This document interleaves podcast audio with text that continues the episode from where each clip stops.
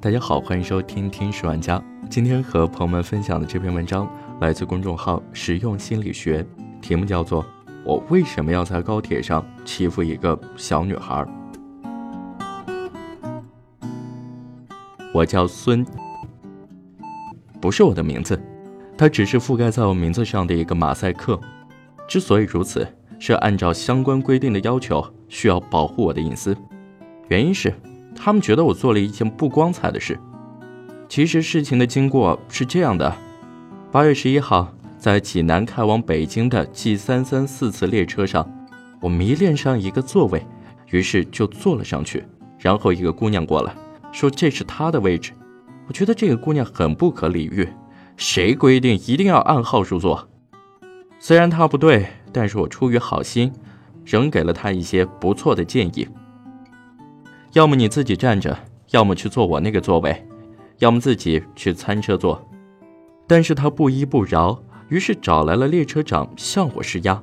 好在我顶住了压力，不为所动。几个回合后，列车长也不能奈我何，最终我赢得了那个座位。很多人指责我不道德，甚至骂我不要脸，但我一点也不生气。当你不在乎一件事的时候，这件事就不会再伤害到你。当你不关心道德的时候，道德也就不会再约束你。你们有没有想过，你眼中的道德究竟是什么？它不过是生活在群体中的人们在头脑中形成的一些公序良俗，是镶嵌到人们头脑中的无形规则和条条框框，是人们用来约束自我的紧箍咒。它让人们拥有一种共情的能力。能对别人的内心感同身受。当你违背他时，会感到自责、内疚，并有一种深深的羞耻感。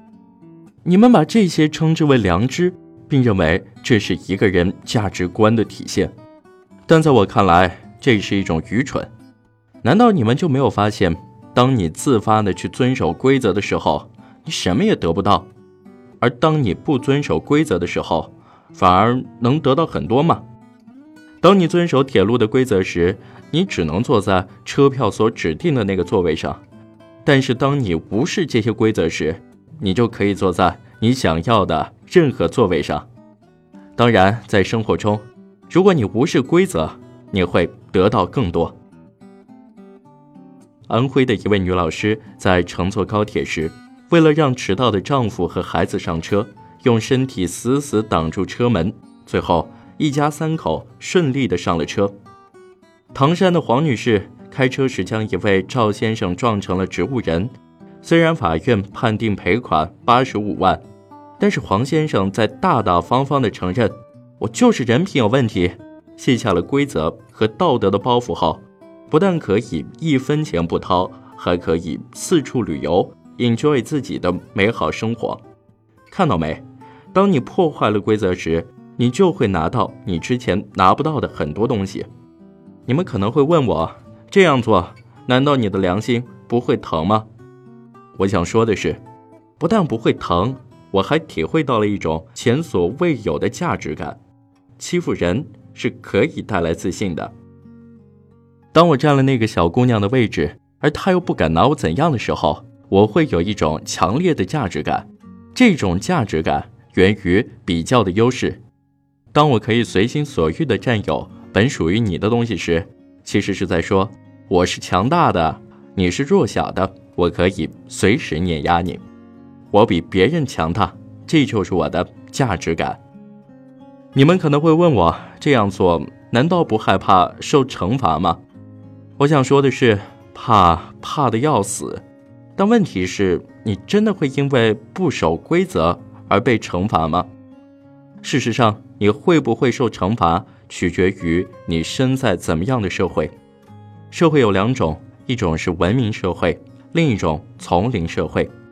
文明社会是建立在人的社会属性基础上的，其核心是契约精神和规则意识。在文明社会里，规则是第一位的，违背规则的人就会被惩罚，而丛林社会。是建立在人的动物属性基础上的，其核心是以自我为中心和弱肉强食。在丛林社会里，规则并不重要，个人的需求是第一位的。在这样的社会里，人们更关心你强不强大，而不是关心你做的对不对。强大就是对的，弱小就是错的。所以，为什么我敢占一个小姑娘的座位？因为当有人破坏规则时，你们首先想到的不是站出来制止，而是想这和我有什么关系？所以，我做的再离谱，你们心里再鄙视我。表面上也会保持沉默。更重要的，当我胡作非为的时候，居然发现那些负责维护规则的人也不会把我怎样。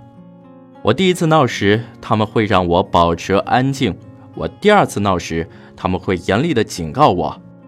但当我不收敛，继续闹下去时，他们就会默认和妥协。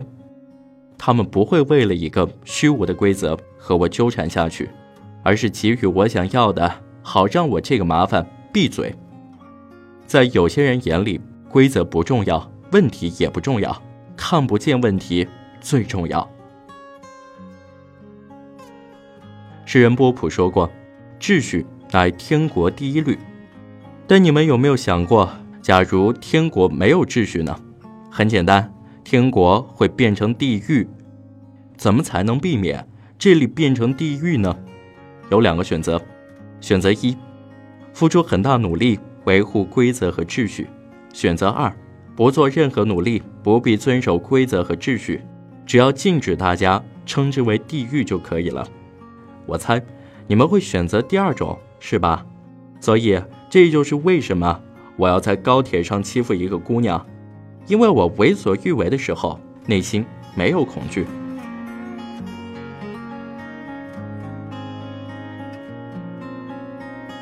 以上就是今天节目的所有内容，欢迎扫描屏幕下方的二维码来找我聊聊天吧。感谢你的收听，我们下期再见。